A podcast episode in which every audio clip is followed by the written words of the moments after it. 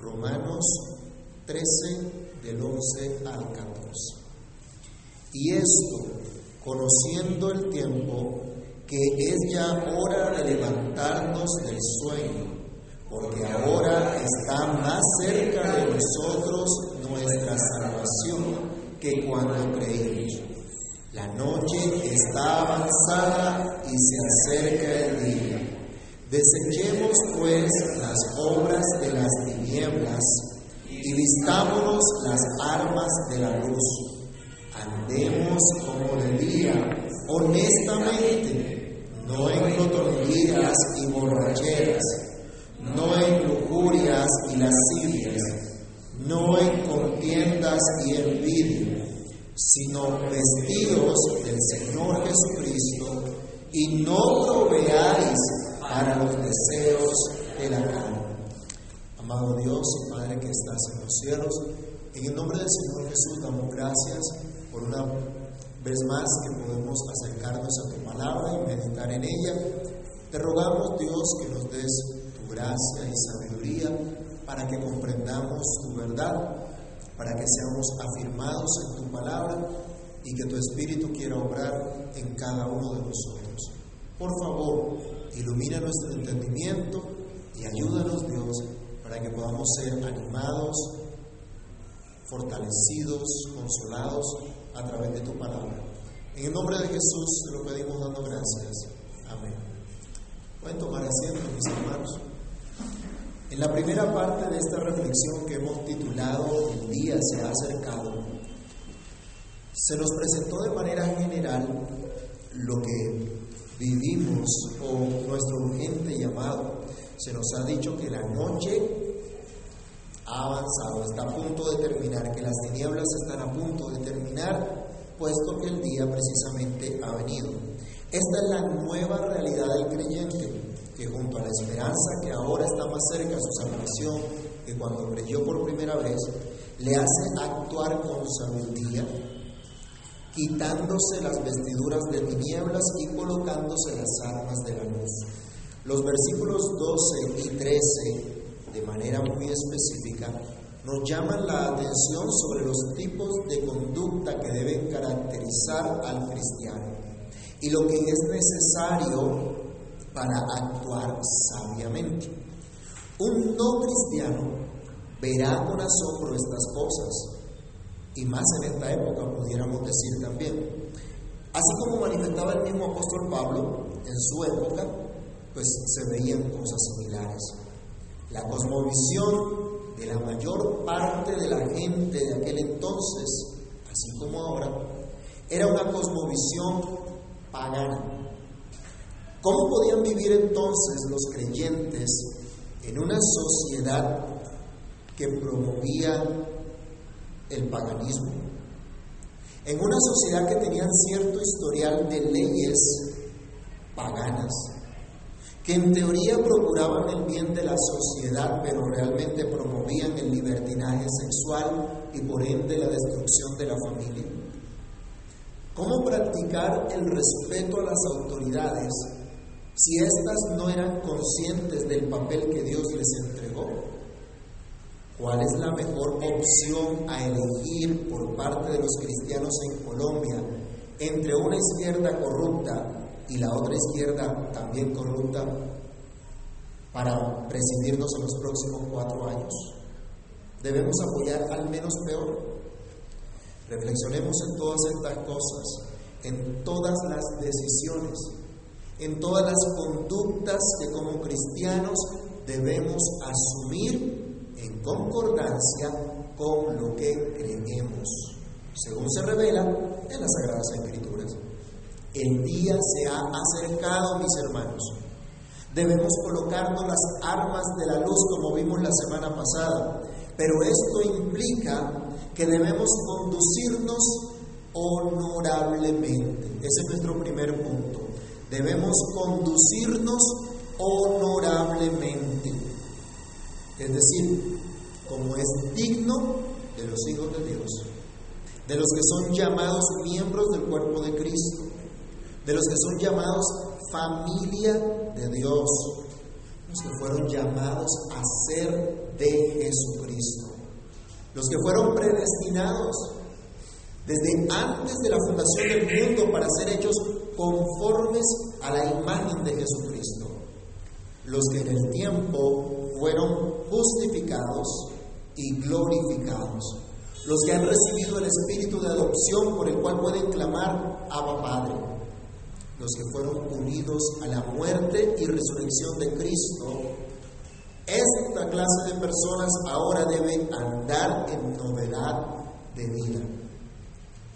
Si ustedes y yo, mis hermanos, somos parte de estos llamados, debemos conducirnos honorablemente, como corresponde al día.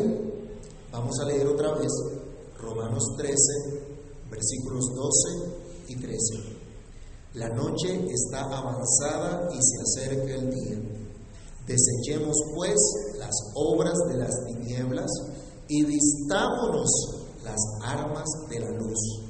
Andemos como de día, honestamente, no en glotonerías y borracheras, no en lujurias y lascivias, no en contiendas y envidia.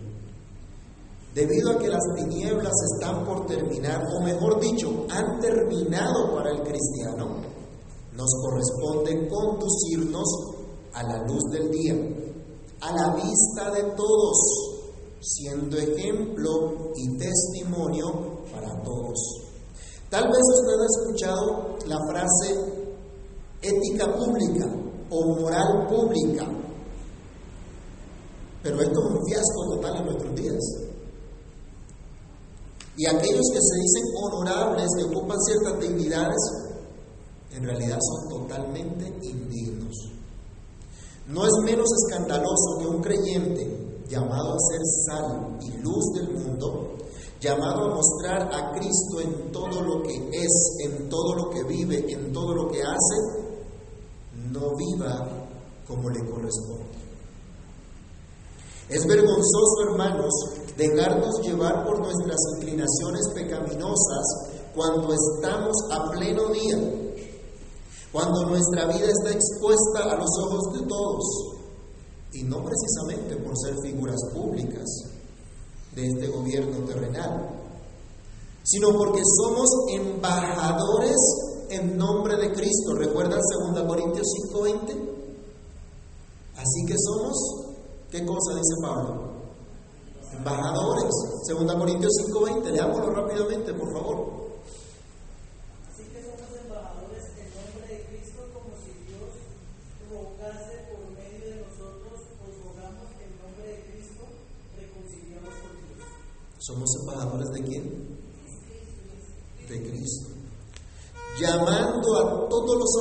A reconciliarse con Dios en nombre de Cristo.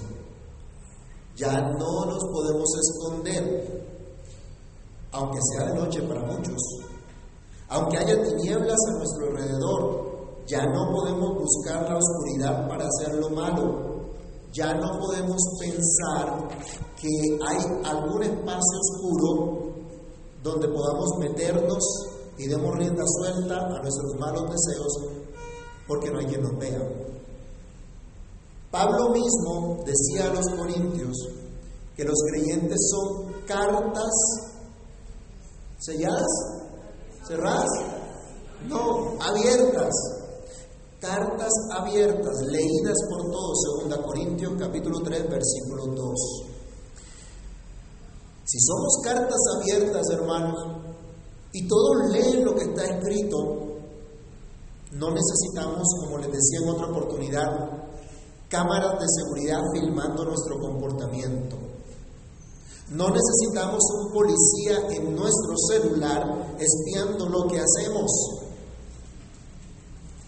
porque sabemos que ahora la luz de Jesucristo ha resplandecido sobre nosotros y somos llamados a andar según esa verdad, a andar como corresponde al día, no a las tinieblas.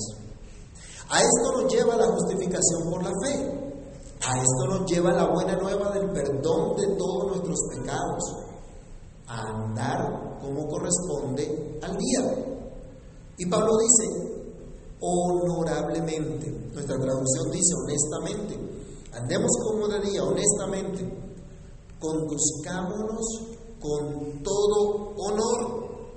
Si hay, alguien que en verdad puede llevar una vida cristiana, eh, una vida honorable, es el cristiano. Los únicos que pueden en verdad llevar una vida honorable son los cristianos. Y no precisamente porque el cristiano anda cuidando su propio honor. No precisamente porque el cristiano ande cuidando su propio testimonio. No porque esté obsesionado con la imagen que quiere dar de sí mismo hacia los demás. En el mundo empresarial se cuida mucho de la imagen que se proyecta, ¿cierto? Una imagen profesional. Una imagen que sea atractiva, que sea llamativa. Los que han tenido alguna relación con el marketing o las ventas saben de este tema también. No, el cristiano no anda preocupado por eso, sino porque en todas las cosas busca el honor de su Señor y Salvador Jesucristo. El cristiano sabe que si come, bebe o hace cualquier cosa, lo hace para la gloria de su Señor, de su Salvador. Puesto que fue Cristo quien murió en la cruz por él para limpiar toda su maldad, para santificarlo, para darle una vida nueva. El cristiano busca el honor de aquel que le trajo paz y reconciliación con Dios y le ha unido a su cuerpo, colocándolo como miembro. El cristiano no se preocupa del qué dirán de mí, sino del honor de su Señor y su Salvador. El cristiano tiene muy presente lo que estudiamos en Romanos 11:36. Busquémoslo otra vez, leámoslo.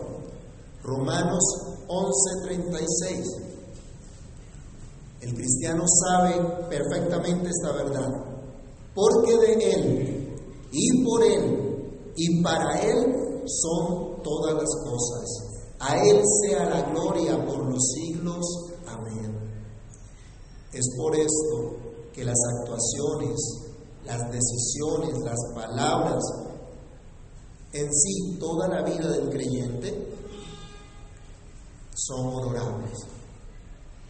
Porque buscan la gloria de Dios, porque buscan la exaltación, el reconocimiento a Dios solamente. Conducirse de manera honorable es lo que ha venido enseñando Pablo en estos capítulos 12 y 13 de Romanos.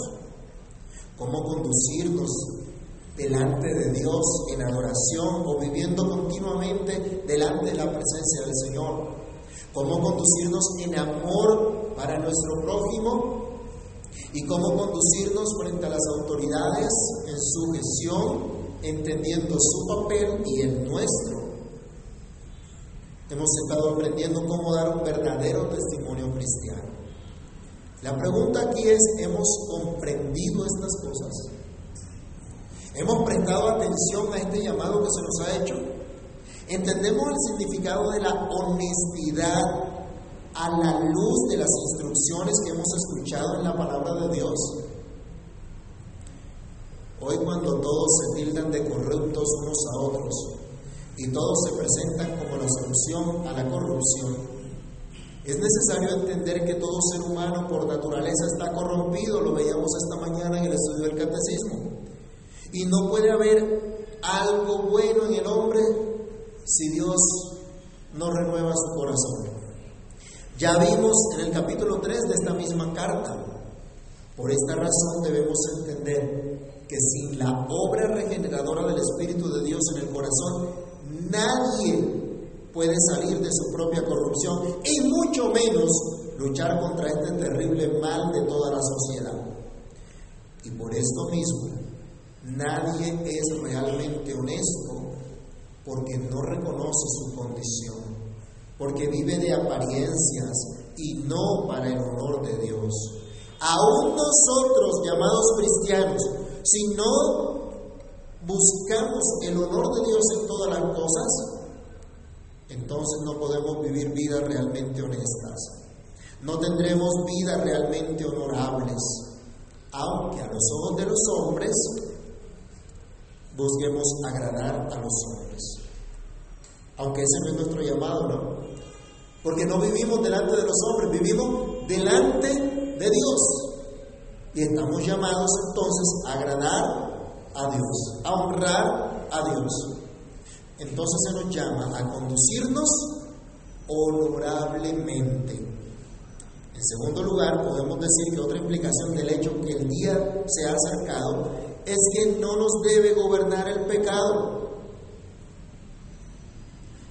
Si decimos que estamos llamados a conducirnos honorablemente, no nos debe gobernar el pecado. Esta es la manera de Pablo resumir lo dicho a lo largo de estos capítulos en su carta. Vamos a leer otra vez el versículo 13. Andemos como de día, honestamente, no en glotonerías y borracheras, no en lujurias y lascivias, no en contiendas y envidia. Ya vimos que al morir y resucitar unidos a Cristo, hemos muerto para la ley que nos condena por causa del pecado y no hay forma que cumplamos esta ley para obtener salvación. Pero se nos ha dado una buena noticia que fuimos vivificados por el Espíritu de Dios, como estudiamos en el capítulo 8 de esta carta. Y fuimos resucitados para vivir para Dios en Cristo. Ese es el propósito preciso de la ley, ¿no? Llevarnos a depender solo de Cristo. Y todo esto por la pura gracia de Dios no por otra cosa. Entonces esta gracia nos saca de las tinieblas a la luz de Dios. Nos enseña a vivir de manera diferente, una manera distinta a las tinieblas. Esta gracia de la justificación por la fe solamente sí implica una novedad de vida. Una vida distinta a la de los que andan en oscuridad. En este contexto entonces debemos atender con urgencia el llamado a una vida honorable, que es contraria a las prácticas perversas que vemos en este mundo lleno de oscuridad. Así que no nos debe gobernar el pecado, ningún tipo de descontrol personal. Como hemos dicho, esta lista de vicios que se relatan en el versículo 13, debemos entenderla o podemos entenderla como una representación de todas las clases de pecados que deben ser evitados por los cristianos, tal como sucede en Gálatas 5, 19 al 21. Recordemos esa instrucción también. Gálatas 5, versos 19 al 21. ¿Alguien que lo lea, por favor?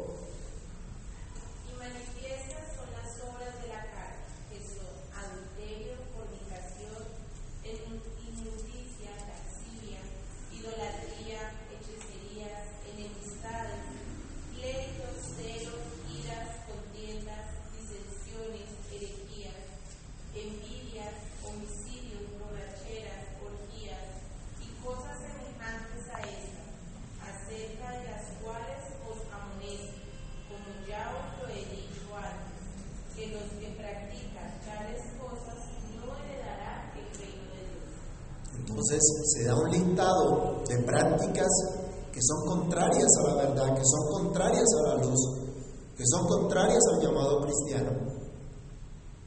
Pero no se dice que esto es lo único, dice cosas cosas semejantes a estas.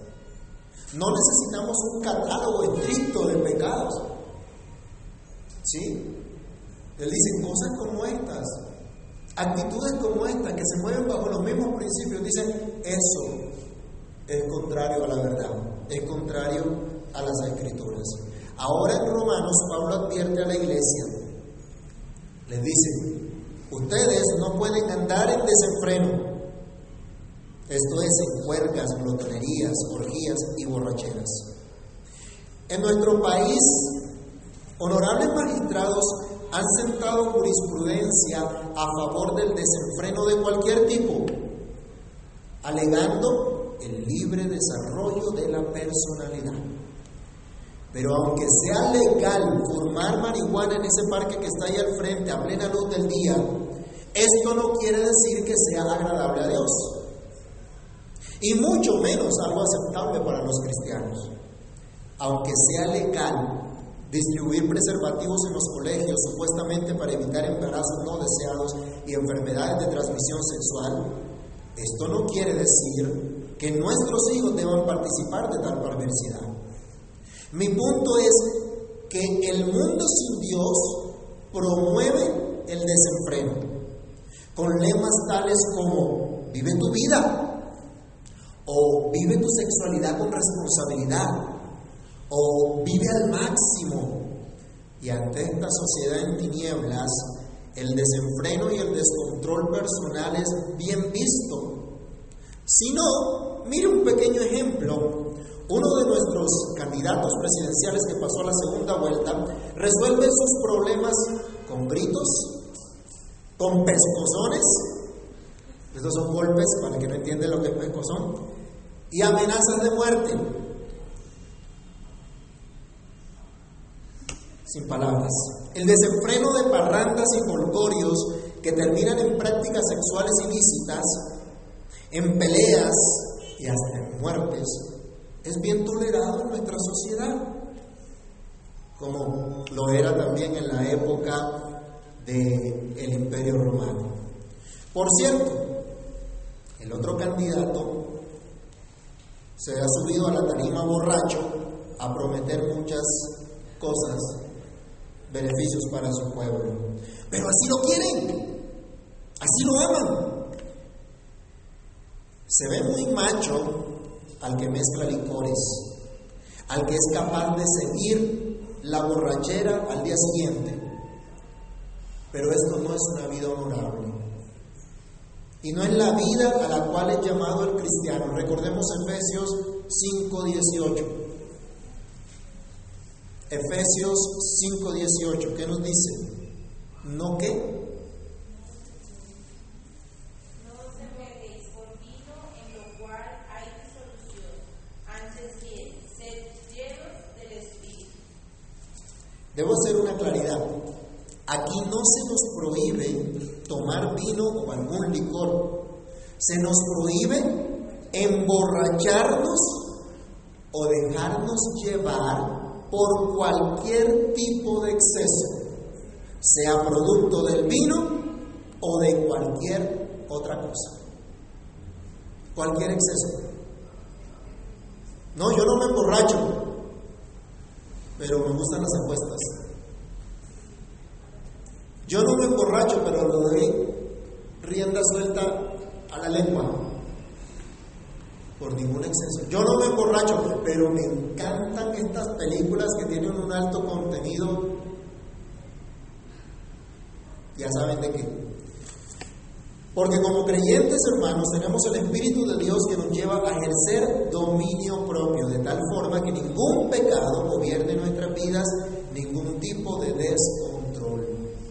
Pero también se nos dice, ningún tipo de deseo sexual. Y esto sí que es terrible, es difícil. Hablar de sexualidad no puede ser un tabú, pero tampoco una excusa para promover toda clase de impureza, como los honorables legisladores han logrado meter en las escuelas soterradamente hasta llegar a niveles descarados hoy día.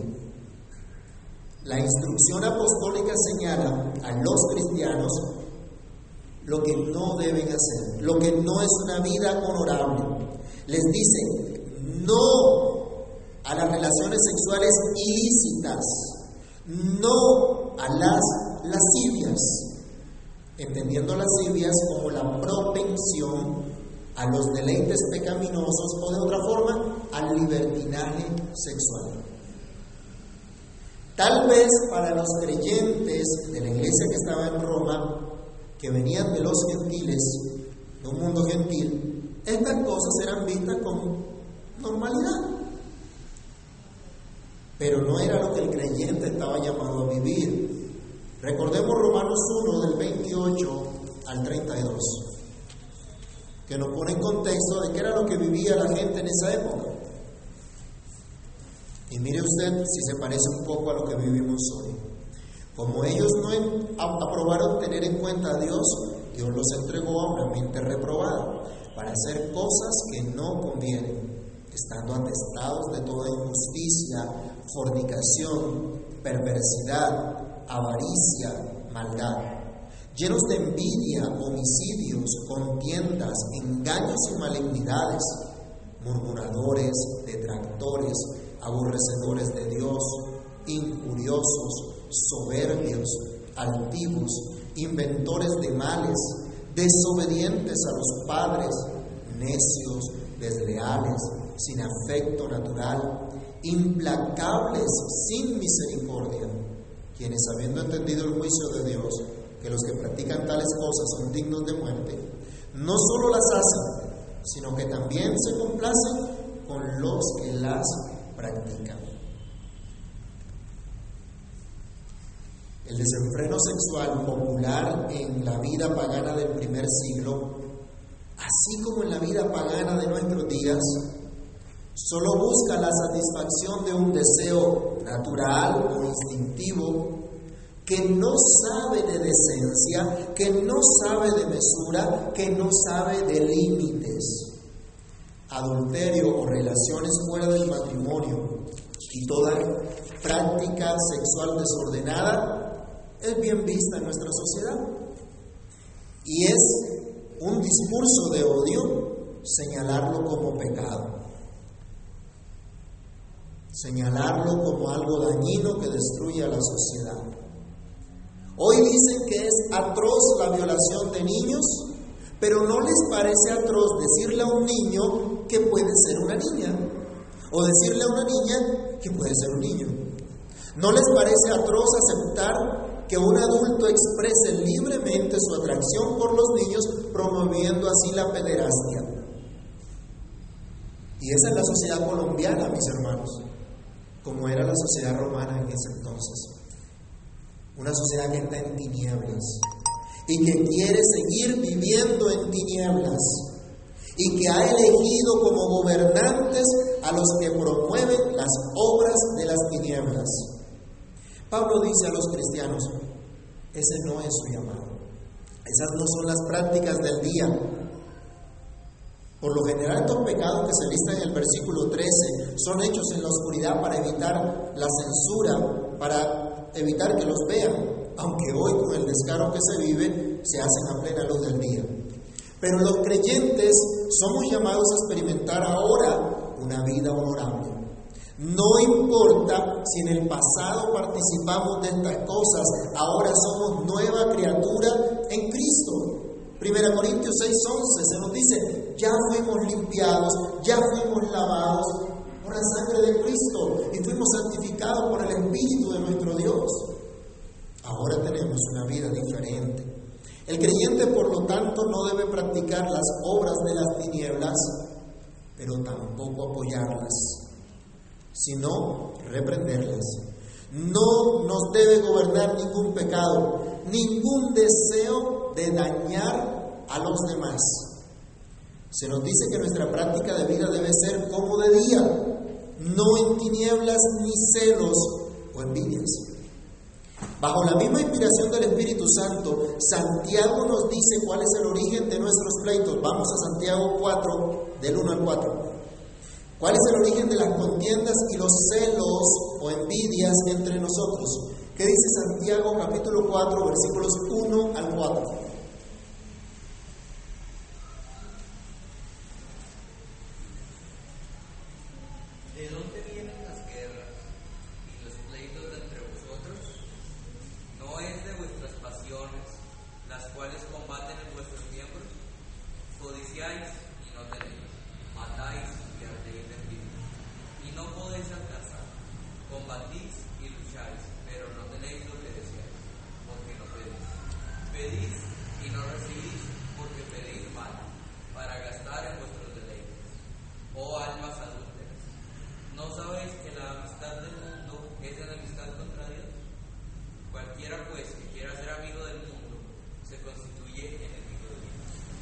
Esos deseos profundos de satisfacer nuestras inclinaciones, sin importarnos el bienestar de los demás, ya no debe ser lo que gobierna a un creyente, sino el amor por Dios y el amor por los demás, como se nos enseñó en Romanos 13, del 8 al 10.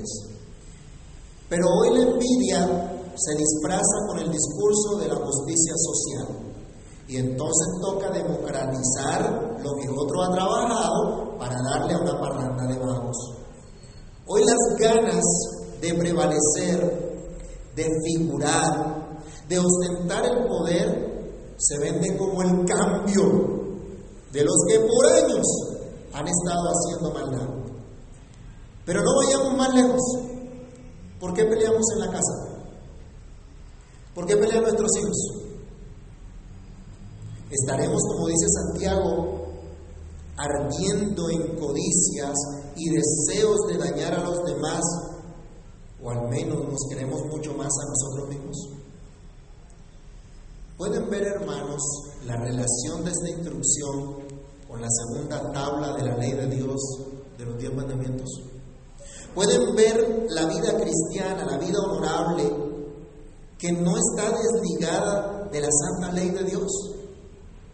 Es imposible vivir una vida honorable sin la ley de Dios. ¿Cómo podemos entonces lograr esta vida honorable? Esto nos lleva a nuestro tercer punto, y es que debemos revestirnos de Cristo. Dice el versículo 14 de Romanos 13, sino vestidos del Señor Jesucristo y no proveáis para los deseos de la carne. El día se ha acercado. No podemos seguir con las ropas de la noche. No podemos seguir con las vestiduras del viejo hombre, sino que debemos estar vestidos de tal forma que podamos conducirnos honestamente, honorablemente.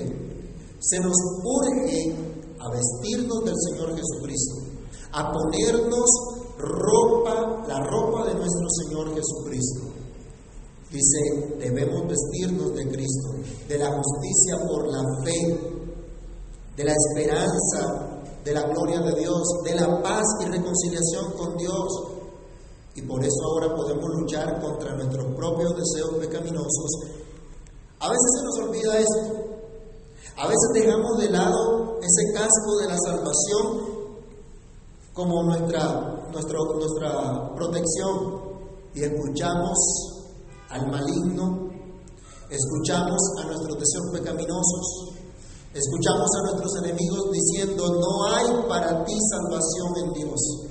Pero como el salmista hoy podemos decir también, pero tú Jehová eres escudo alrededor de mí, mi gloria y el que levanta mi cabeza. Es esta justicia por la fe, es esta predestinación, es esta santificación de la que nos ha venido enseñando Pablo, nuestro escudo y nuestra fortaleza. A veces nos dejamos llevar por esos deseos que aún quedan y nos llenamos de desesperanza. Pero se nos llama hoy a vestirnos de nuestro Señor y Salvador Jesucristo, a vestirnos de esa esperanza que nos ha dado al perdonar todos nuestros pecados, para que podamos vivir ahora esa vida honorable. Se nos llama a creer todo lo que Dios nos ha mandado, a recibir esa justicia que nos hace vivir de fe en fe, a vivir en esa nueva posición que tenemos en Cristo. Se nos llama entonces a vestirnos de Cristo, a ocuparnos en vivir bajo esa fe en Cristo y no procurar satisfacer los deseos pecaminosos. Otra vez dice el verso 14, sino vestidos del Señor Jesucristo y no proveáis para los deseos de la carne. Se nos manda no hacer provisión, no hacer preparativos para satisfacer nuestras inclinaciones pecaminosas. Se nos llama a ejercer dominio propio, templanza ante los deseos que aún combaten dentro de nosotros mismos. ¿Ha escuchado a veces fulano de tal es muy zapado? ¿Qué queremos decir con eso? Que no se controla y que simplemente va diciendo lo que le parece sin pensar, sin importar a quién se lleve por delante. No, a nosotros se nos llama ejercer el dominio propio ante los deseos que combaten dentro de nosotros mismos. Y por cierto, estos deseos malignos son promovidos por el mismo Satanás, ¿no? Él es el que hace la promoción de, de, estas maldades. Deseos de placer, deseos de poder, de posesiones o de cualquier otra cosa, hermanos, que quiera controlar nuestras vidas, tienen que ser puestos bajo control. Terminemos leyendo 2 Corintios 10.5 y 2 Timoteo 1.7.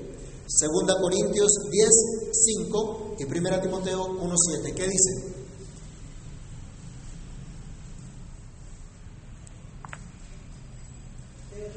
Derribando argumentos y toda altivez que se levanta contra el conocimiento de Dios y llevando cautivo todo pensamiento a la obediencia a Cristo.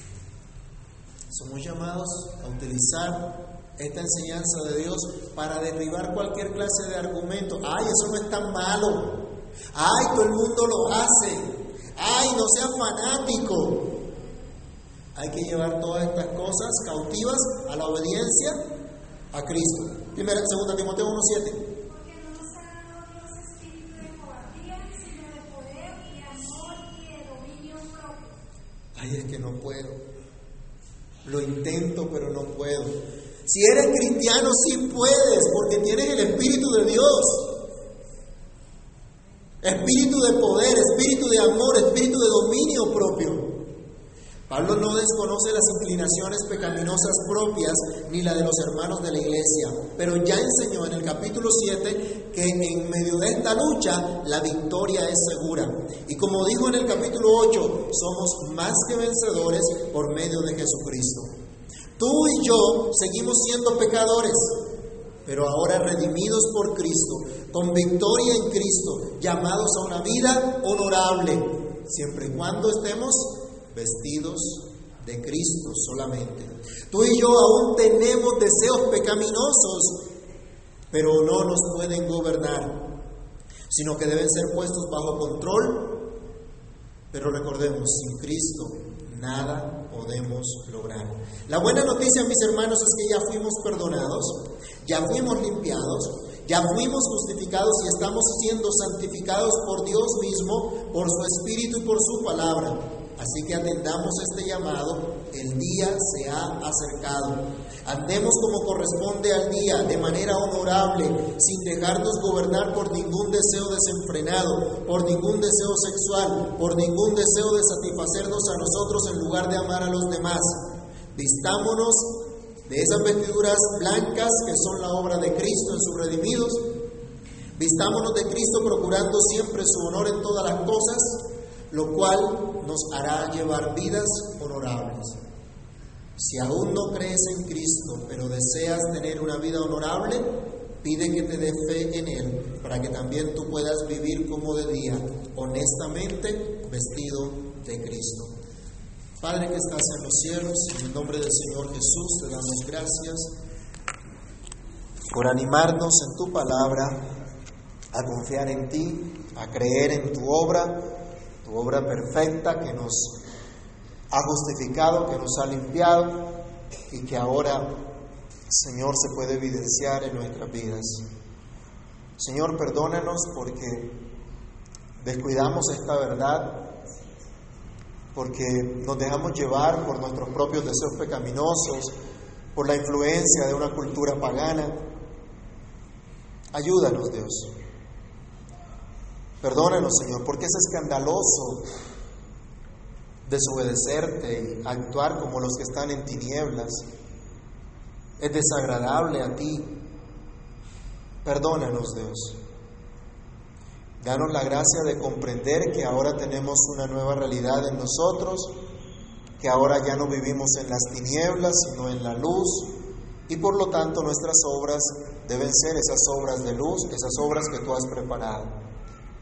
Sin ti nada podemos hacer, sin ti es imposible vivir una vida honorable.